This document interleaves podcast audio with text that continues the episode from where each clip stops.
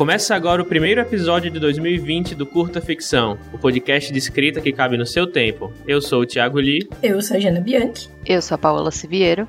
E hoje a gente vai analisar a última trilogia de Star Wars para falar sobre expectativas e desfechos.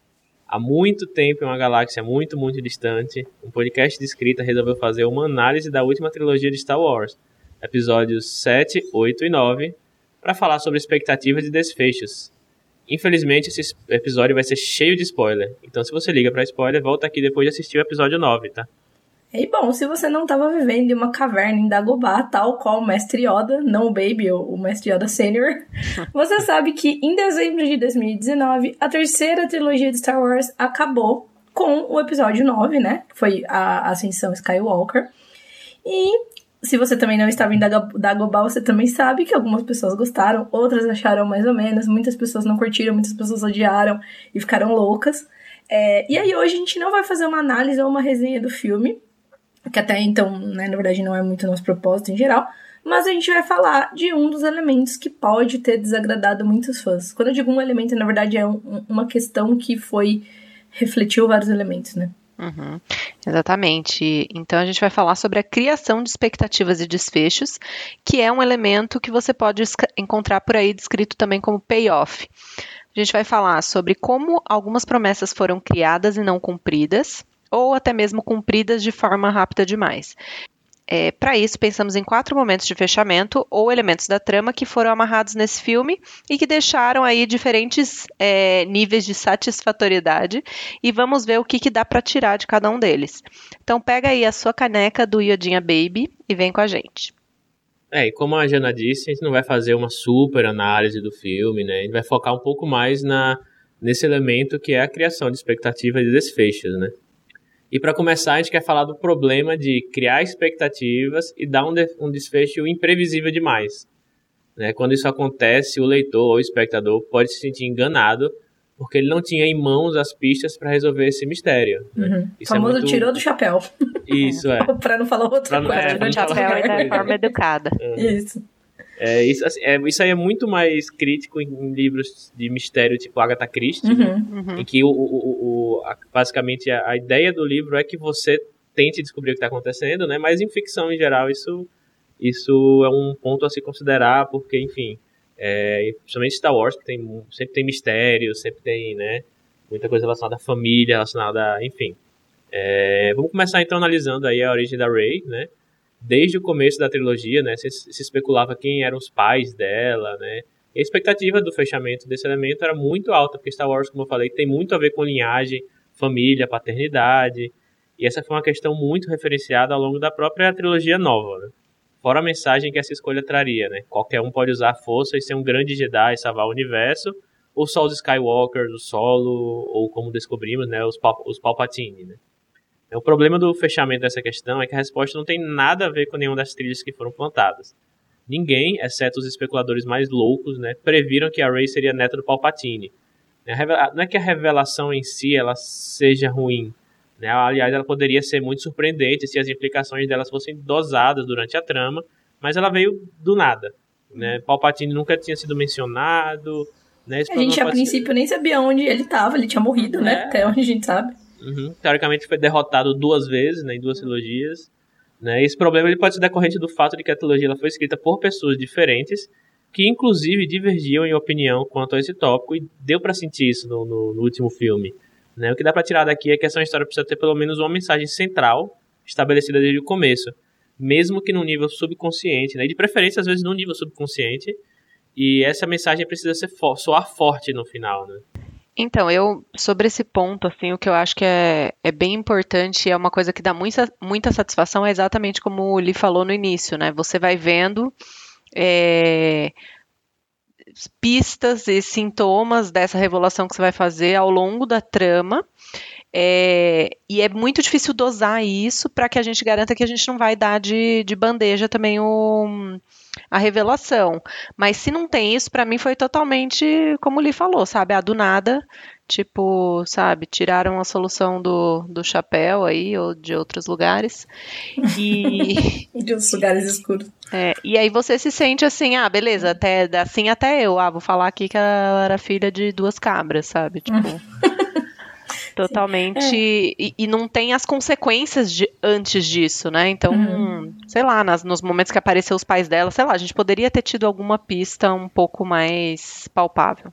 É, e eu acho que tem também, quando, eu, quando a gente fala dos especuladores doidos, eu vi um vídeo, que é muito bom, por sinal, em que, que é de antes da, do encerramento do, do, de antes do episódio 9, e o cara, aliás, acho que quase um ano antes, assim, e o cara fala sobre essa teoria. Ele fala: Ah, tem várias teorias, essa não é das que eu mais gosto, mas tem essa teoria, tem vários argumentos que sustentam que a, que a, que a Ray seja da família Palpatine e tal. É, e aí ele mostra que uma das coisas, por exemplo, é o estilo de luta de sabre dela. Alguns movimentos que ela usa só o Palpatine usa é, ao longo da trilogia, né? Tipo, alguns tipos de movimentos. E também a trilha sonora da Rey que cada personagem, os mais importantes, eles têm uma trilha sonora, né? A trilha sonora da Rey, ela é uma meio que, meio que derivada da trilha sonora do Palpatine. Mas ele mesmo no vídeo fala que são coisas muito sutis que assim, talvez se a gente soubesse que a trilogia foi pensada pela mesma pessoa desde o começo, no final isso faria sentido, a, a, a trama inteira né, faria sentido e a gente poderia tirar isso como um uma coisa quase subconsciente colocada pelos criadores da história, né? Mas a grande verdade é que esse tipo de coisa, ele não é um ele não, ele não atinge o espectador num nível que permita que ele crie essa expectativa ou essa é, essa trilha de pensamento, né? Então, na verdade, isso seria muito legal se fosse uma coisa a se acrescentar à história bem construída que leva a isso, né? E outra coisa que eu acho um pouco foda disso é que para mim, na minha cabeça, né, é, a gente tinha que ter basicamente duas mensagens centrais que a história ou a trilogia poderia tomar. Que uma é que o, o Lee bem disse agora no, na, na, introdução desse tópico. Todo mundo pode ser um Jedi, todo mundo pode usar força, todo mundo pode ser um herói e salvar o universo. Ou então a família Skywalker é a família mais forte, é um, um, um legado, e, enfim, e tem toda essa questão. E eles vão num terceiro caminho, sabe? Que é uma coisa que, tipo, ah, tudo bem, se você forçar a mão ali, você vê que ah, tem um equilíbrio entre um Skywalker, né? Supostamente que seria o, o Kylo e ela, que é o Papa, e o Palpatine e tal. Mas sei lá, eu achei que, né, não foi criada essa expectativa mesmo. Acho que ficou meio que na cara que assim, eles meio que tiveram que repensar o como fazer. Uhum. Inclusive, inclusive, assim, por exemplo, sempre que eu vou escrever alguma coisa longa, e aí eu, sei lá, por exemplo, digamos que. É, vou dar como exemplo aqui o meu vazio, né? Não vou dar o, spoiler, mas tipo, tem uma, uma, uma coisa lá no final que eu já tinha, já, já, tinha, já comecei escrevendo, pensando nessa coisa que ia acontecer no final. E depois que eu terminei de escrever o livro, eu voltei tudo e comecei a reler para ver se tudo fazia sentido. E sempre que alguma coisa acontecia que eu falava, opa, posso colocar aqui um trecho que não vai parecer que não é nada, mas se a pessoa reler vai ver, ah, agora faz sentido que é porque é por causa tipo é como é como é, acho que o próprio o próprio New Gamer fala acho que na masterclass dele. Eu não, eu não via eu não via masterclass, mas a, no próprio trailer da masterclass ele ele fala que assim é, escreva é, é, é, é, reescrita é, é você escrever como se já soubesse tudo que fosse acontecer desde o começo, uma coisa assim que ele fala que é, se você, enquanto você não entregar o livro final, enquanto o livro não estiver nas livrarias, enfim, publicado, você tem total controle sobre o que acontece com ele. Então, assim, você pode, inclusive, mudar o final, o final e aí você volta tudo e reescreve as coisas para que façam sentido com aquele final. No caso da trilogia, depois com os dois filmes lançados, não tinha como muita, muita coisa que fazer mais.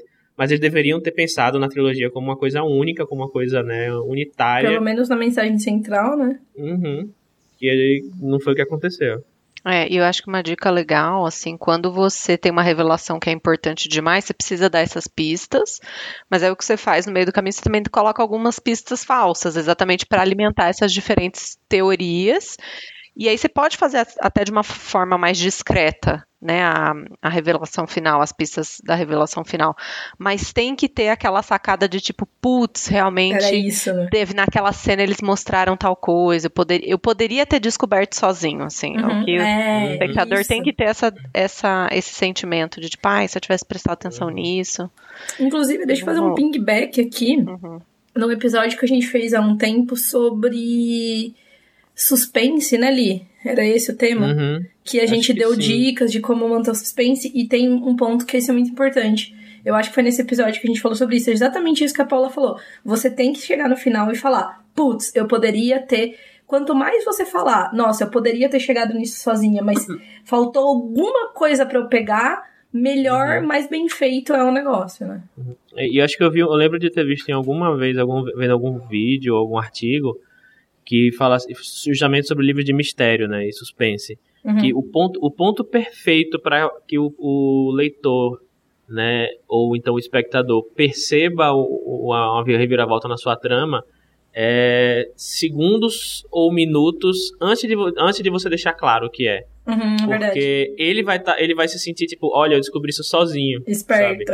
Mas, na, é, mas na verdade, assim, na verdade, entre aspas, você que foi criando as coisas de forma que pareça se conectar um pouco antes de você realmente de, deixar claro o que é está acontecendo, para que se ele descobre muito cedo, é, ele fala, ah, já sei o final. Aí ele, vai, ele não vai gostar tanto porque ele meio que já, ah, descobri já isso aqui, já sei quem é o assassino, já sei quem é o pai dele, já sei quem é, sabe, o, o que foi aconteceu.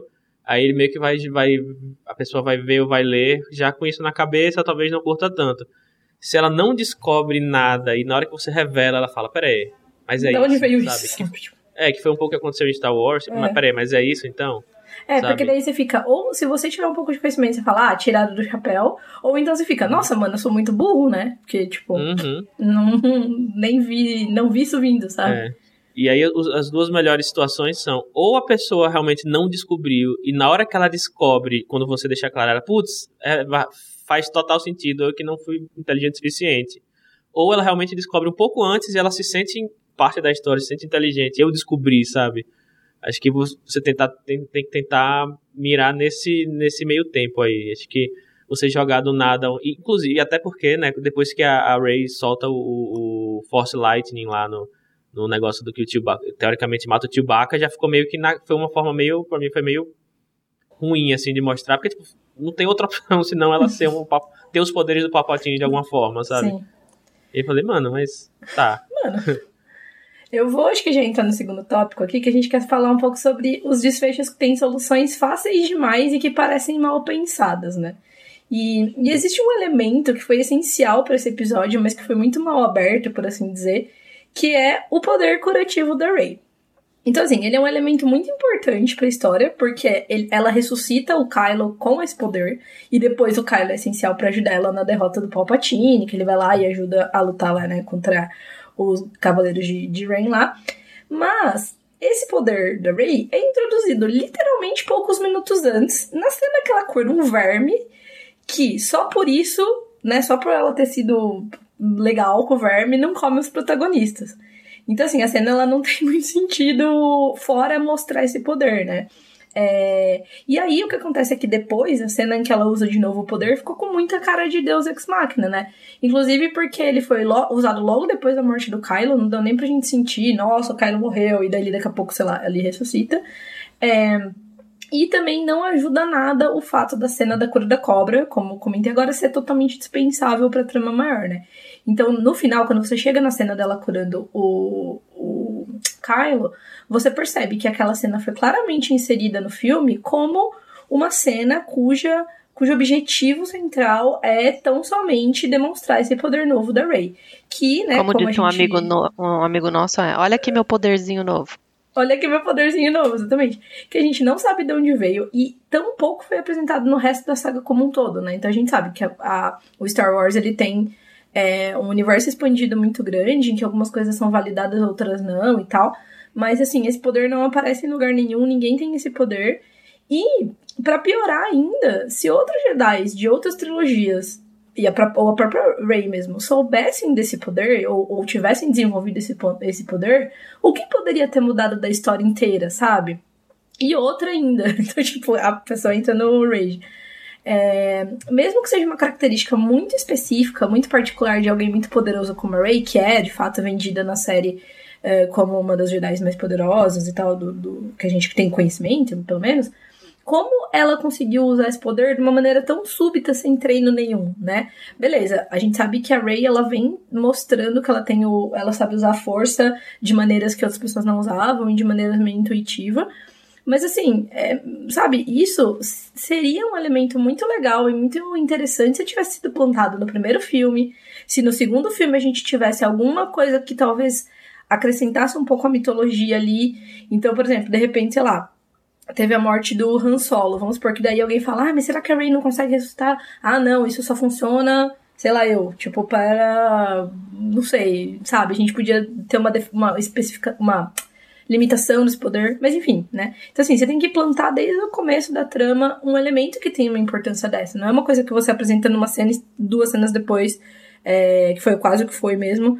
A, ela usa a cena, a, a, o personagem usa esse poder para mudar totalmente a história, né, do, do, uhum. do que tá acontecendo ali. Sabe o que eu fiquei pensando depois? Que teve essa.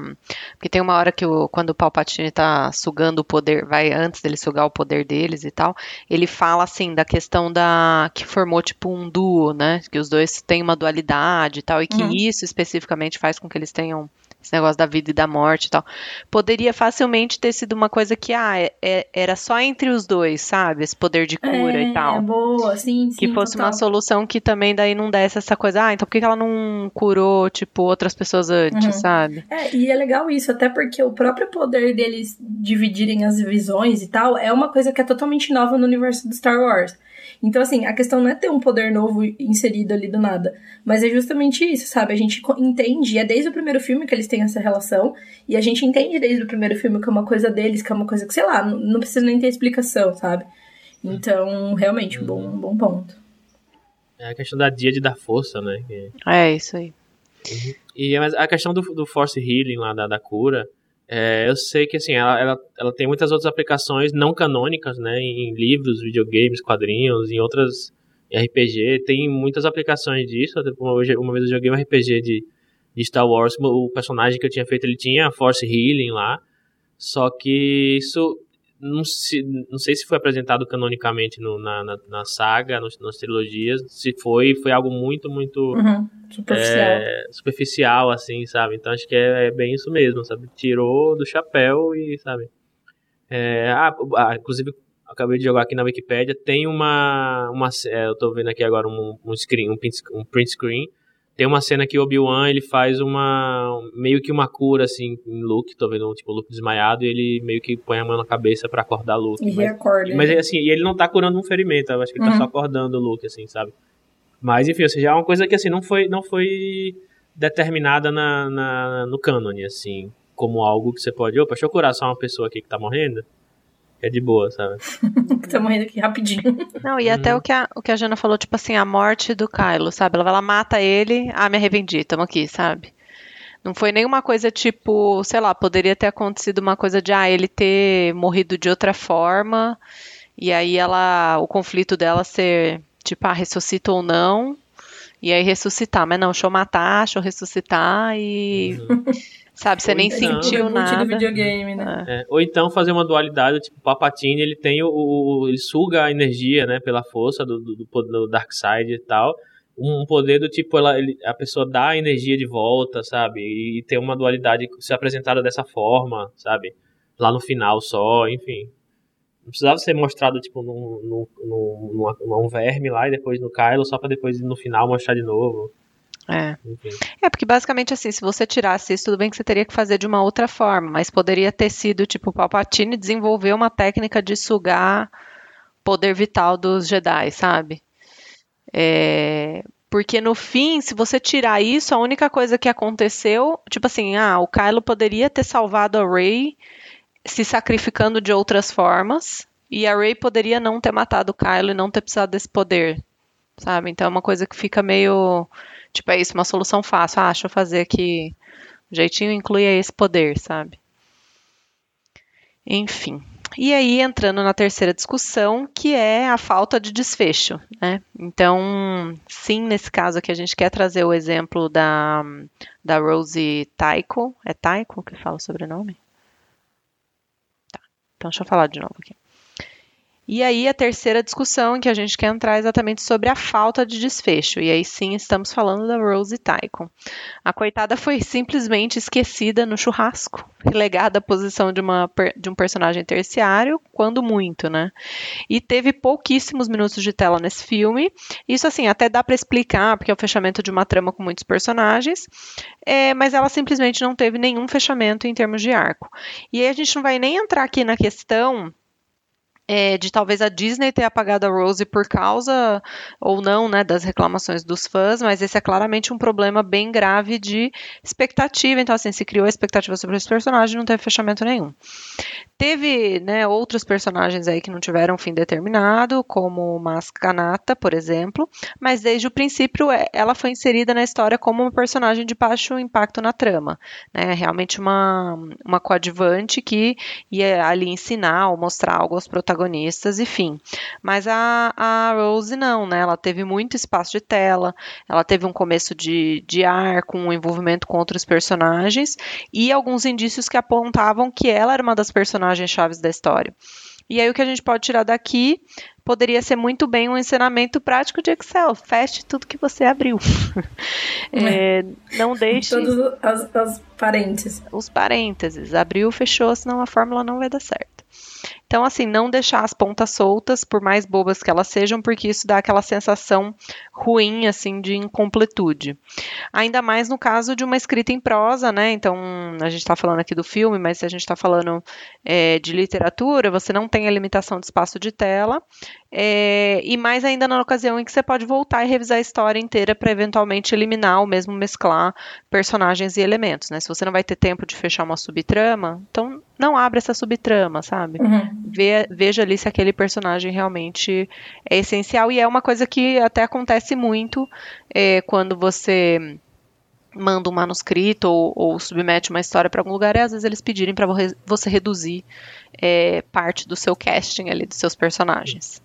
Inclusive, falando sobre desfechos, eu vi um vídeo, eu não vou lembrar agora o, qual canal, um desses vídeos de, de análise no YouTube, falando sobre todas ou então pelo menos todos o que eles acharam, né, momentos da trilogia em que houve uma meio que um, uma fagulha ali do tipo, olha, isso aqui vai ser importante e que foi completamente ignorado assim. Então, a maioria dos do, desses, desses momentos aconteceu no, prim, no primeiro filme, né, alguns no segundo.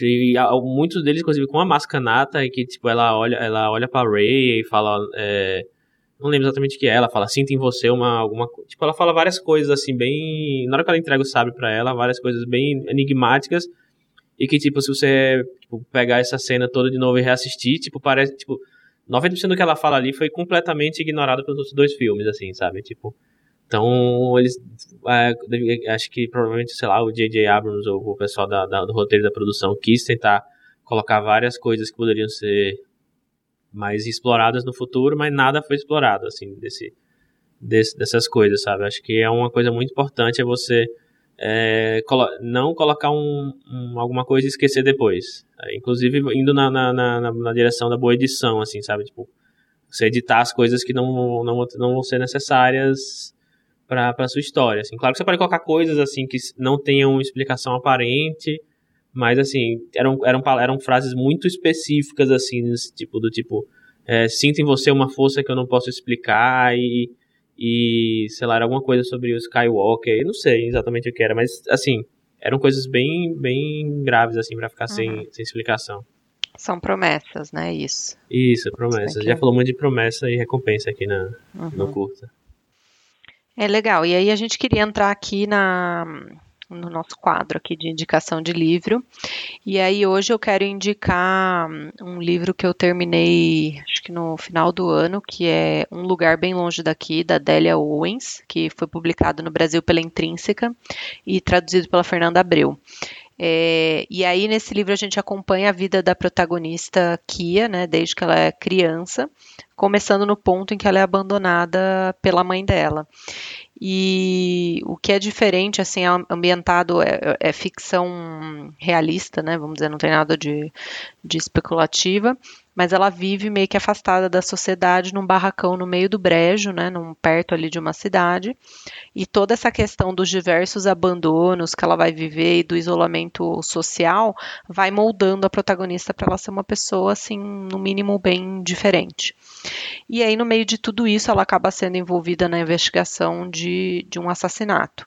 E eu não vou falar dar muito mais detalhes para não dar spoiler, mas eu achei que valia a pena indicar é, um lugar bem longe daqui nesse episódio, porque assim as expectativas que a autora cria durante a história inteira elas são fechadas de uma forma super satisfatória, é, com twists assim muito bem plantados, que é, é basicamente o que a gente falou, assim, a sensação na hora que você vê o twist, você fala, putz, é, genial porque ela deu essas pistas, sabe? Apesar de eu não ter é, pegado, assim, foi aquele, aquela questão dos segundos antes, igual o, Lee falou, sabe? Segundos antes, conforme as coisas vão é, se, se desamarrando, você enxerga, né, a, a verdade, assim, do que aconteceu.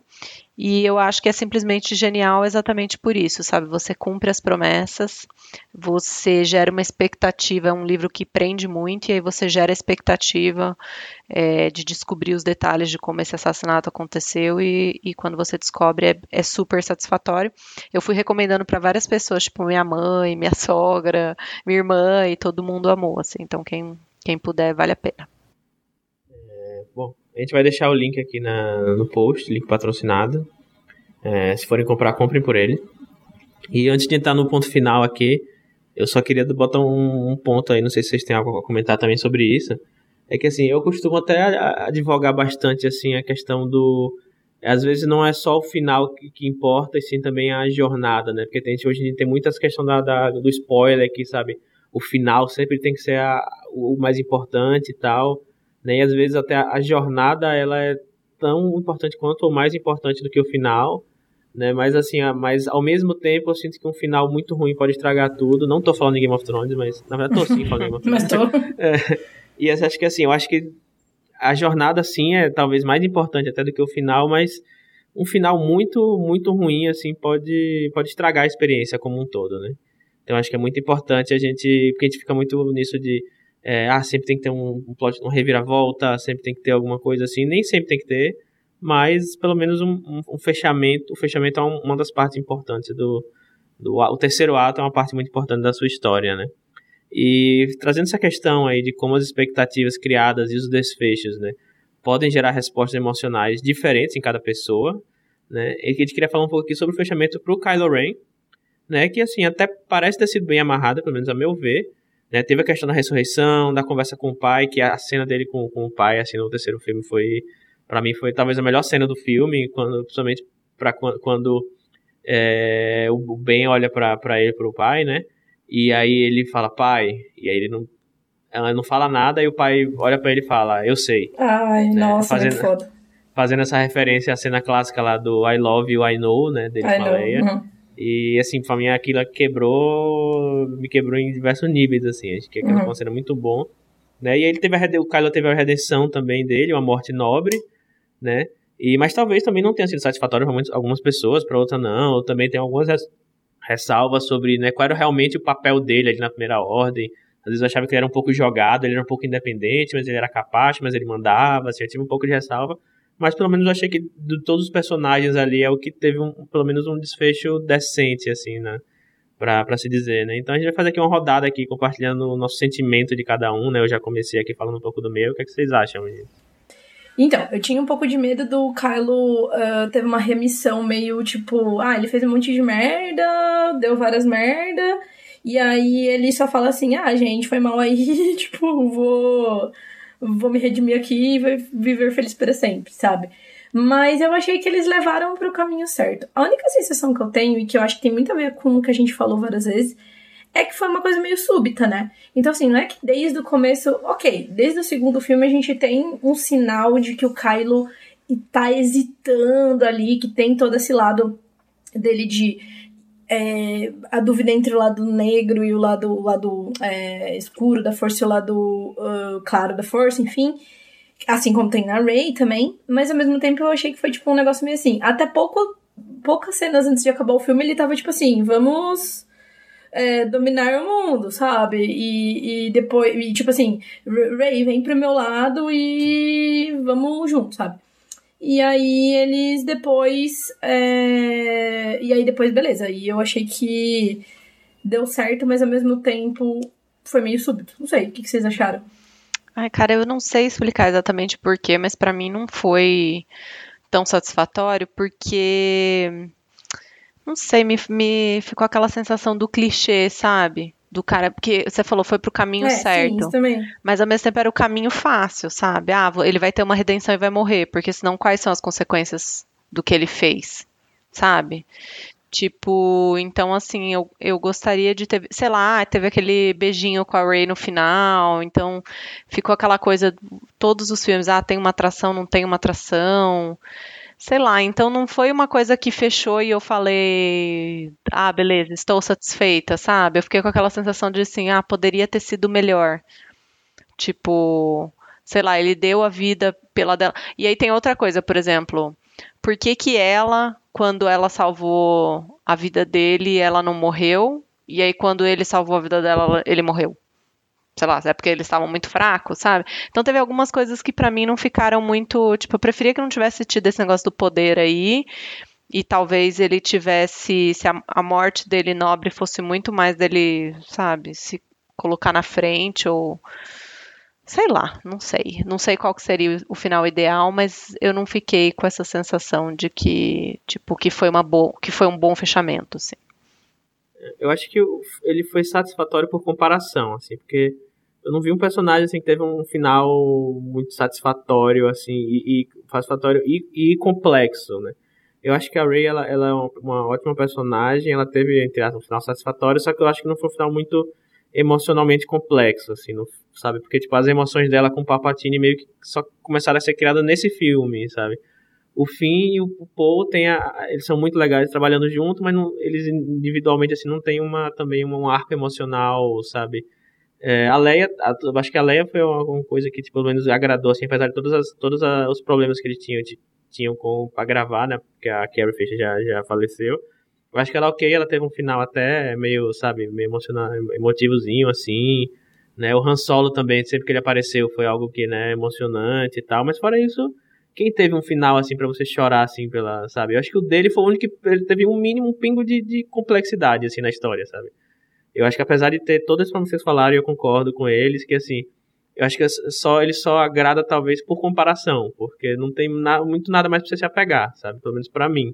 Eu não tenho ninguém para me apegar como, sei lá, é, era a Leia no, na, na, trilogia clássica, né? Era o Han Solo com a Leia, era o, o próprio Lando, era o, apesar do Luke ser um, um, um, um meio que um pastel assim, né? Ele teve um crescimento, né?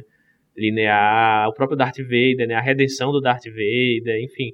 Você vê que os personagens ali eles tinham alguma um arco narrativo entre os três filmes. Esse me pareceu muito que os arcos de cada filme eram independentes um dos outros, né? Então acho que ele foi pelo menos alguém ele acho que foi o único que teve um arco narrativo do primeiro ao terceiro, sabe? Mesmo que tenha sido meio cagado assim, foi o único que que galera, vamos fazer uma complexidade emocional desse personagem aqui, né? E eu acho que, que pelo menos isso foi, foi foi houve uma tentativa de, de fazer, apesar de não ter sido muito claro do qual seria o arco narrativo, deu para ver que assim, só dele começar como um personagem quebrado no primeiro filme, fala, olha, ali vai ter alguma coisa interessante. No segundo filme tem toda a questão dele, a relação dele com o Luke e tal, e, opa, o personagem cresceu. E aí no terceiro houve um crescimento, né? Enfim, apesar de todos os problemas, eu acho que é o único que teve pelo menos um arco de personagem nos três filmes, né? entendeu? Acho que é o, uhum. ele é ele é satisfatório por comparação. Uhum.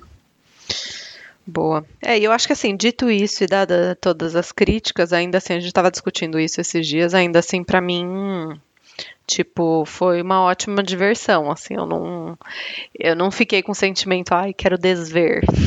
tipo, veria de novo, veria de novo facilmente, talvez, tipo, buscando até esses esses indícios. Eu não revi recentemente os outros filmes, então talvez revendo também a gente ache algumas dessas pistas e tal que a gente sentiu falta.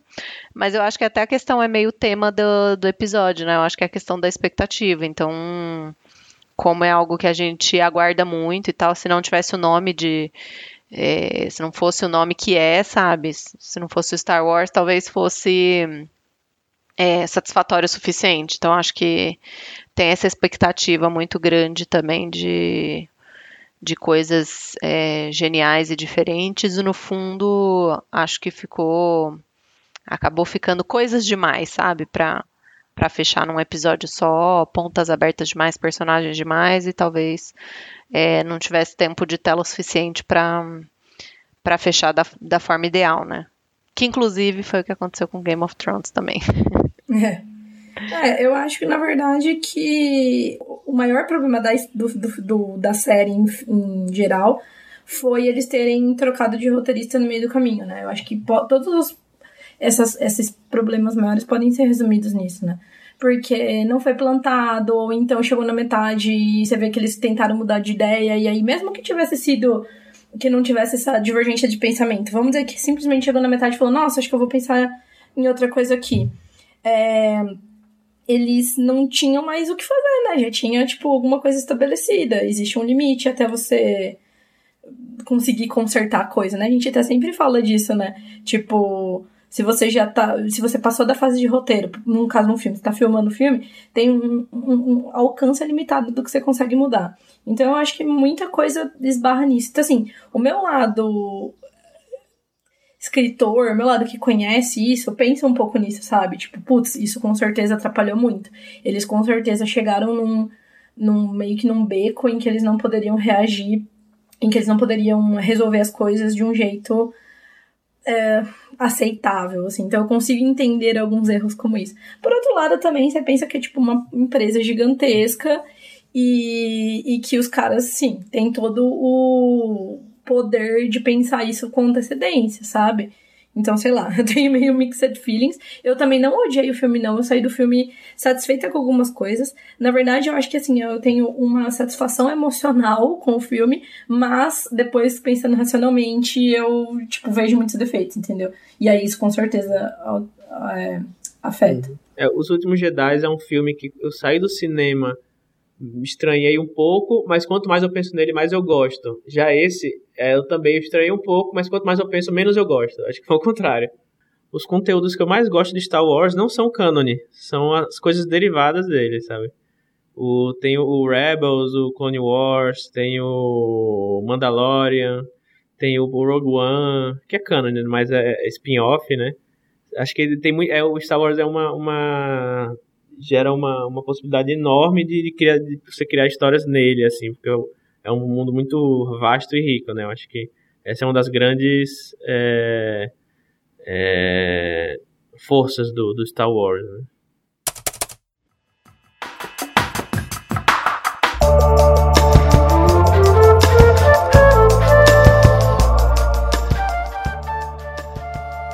E com isso a gente chega ao fim da terceira saga de Star Wars e também ao fim do episódio. É, e conta aí pra gente o que, você achou do encerramento, ou nem, nem tão encerramento assim, de, dessa terceira trilogia de Star Wars. É, e não esquece que você pode apoiar a gente recomendando o podcast, avaliando curta ficção nos seus agregadores, em todos, inclusive iTunes, Spotify e Deezer, e apoiar o nosso financiamento coletivo via Catarse Assinaturas, é, no link catarse.me barra curta ficção, a gente vai deixar o link na descrição, ou pelo PicPay, a partir de R$ reais por mês. É, e aí vai estar todos os links certinhos aí na descrição do episódio. É, e para fechar esse agradecimento especial e nominal para os apoiadores que são do nível novela em diante, e são eles: a J. Oliveira, Alessandra Silva Rocha, Amanda Martins, Ana Lúcia Merege, Ariel Aires, Beatriz dos Santos, Brena Gentil Rezende, Bruno Miller, Caio Henrique Amaro, Carol Vidal, Carolina Freire Neves, Caroline Fronza, Conte Histórias, Daniel Renatini, Danilo Henrique, Diana Passi, Diego Tonin, Diogo Toledo, Ednei Pim, Érica Jurde, Fabiana Ferraz Nogueira, Fernanda Castro, Gabriel Mar, Ian Fraser Lima, Israel Pinho, Jefferson Ferreira, Jonathan Marques, Jonas Furtado Dias, Karen Alvares, Kátia Chetini, Kianja Lee, Leonardo Álvares Franco, Lucas Fugaça, Luiz J. Lune Walker, Marcel Breton, Marcos Sanches, Mário Castro, Maiara Barros, Pacha Urbano, Paulo Vinícius dos Santos, Petrônio de Tílio Neto, Plutão Livros, Rafael Dabruzo, Rafael Dourado, Rafael Labate, Raiden de Oliveira Fernandes, Renan Bernardos, Renan Santos, Renan Gomes Barcelos, Rubem Maia, Samuel Muca, Santiago Santos, Simone Paulino, Stephanie Santana, Thaís Messora, Thales Freitas, Tiago Ambrosio, Tom Borges e Vilto Reis. Então, nosso muito obrigado mais uma vez a todos vocês que nos apoiam e nos escutam. E fiquem ligados que muito em breve, não sei quando vocês estão ouvindo isso aí, mas muito em breve, agora em fevereiro de 2020, em comemoração ao primeiro ano de financiamento coletivo do curso da ficção. Uhul. Vamos modificar levemente as nossas recompensas e vamos lançar uma promoção especial para novos assinantes. Então fiquem ligados aí, a gente vai nos próximos episódios a gente vai colocar exatamente os detalhes, né? Vai ser durante uma semaninha agora em fevereiro. Então fiquem ligados. E vamos pro Jabá? O, é, o, no meu Jabá, bom, é de sempre, né? Homem Vazio, é, edição física e digital lá na Amazon. Né? Não sei quando vocês vão estar ouvindo isso aí, mas em 2020 tem bastante conteúdo meio que vai estar saindo aí de contos, vai ter, vai ter é, conto meu na faísca, na Mafagafo. Bom, o meu jabá também é sempre o Alto da Maga Josefa, que vocês encontram aí pelas livrarias digitais desse, dessa galáxia. E além disso, também estou sempre no Twitter, arroba Paola no Instagram, que é basicamente fotos fofas da minha filha. E no Facebook tá lá meio as moscas, mas se vocês me procurarem por lá, de vez em quando eu apareço. É, e o meu jabá, na verdade, é o de sempre. eu tenho Lobo de Rui nas lojas de books. É, me sigam também no Twitter, é, Jana Pebianchi, no Instagram mesmo, arroba. No Instagram não tem fotos de filhos, mas é análogo, é da, da paçoca e da pipoca. E fotos do circo também. É, e tudo que está reunido, todos os meus projetos, minhas publicações e demais coisas que eu faço estão reunidas no meu site, janabianchi.com.br. Bom, esse foi mais um episódio do Curta Ficção, o podcast de escrita que cabe no seu tempo. Eu sou o Thiago Lee. Eu sou a Jana Bianchi. Eu sou a Paula Siviero. E a gente volta daqui a duas semanas e feliz 2020, galera. Falou, pessoal. Tchau, gente. Tchau, tchau. Tchau, galera. 쭈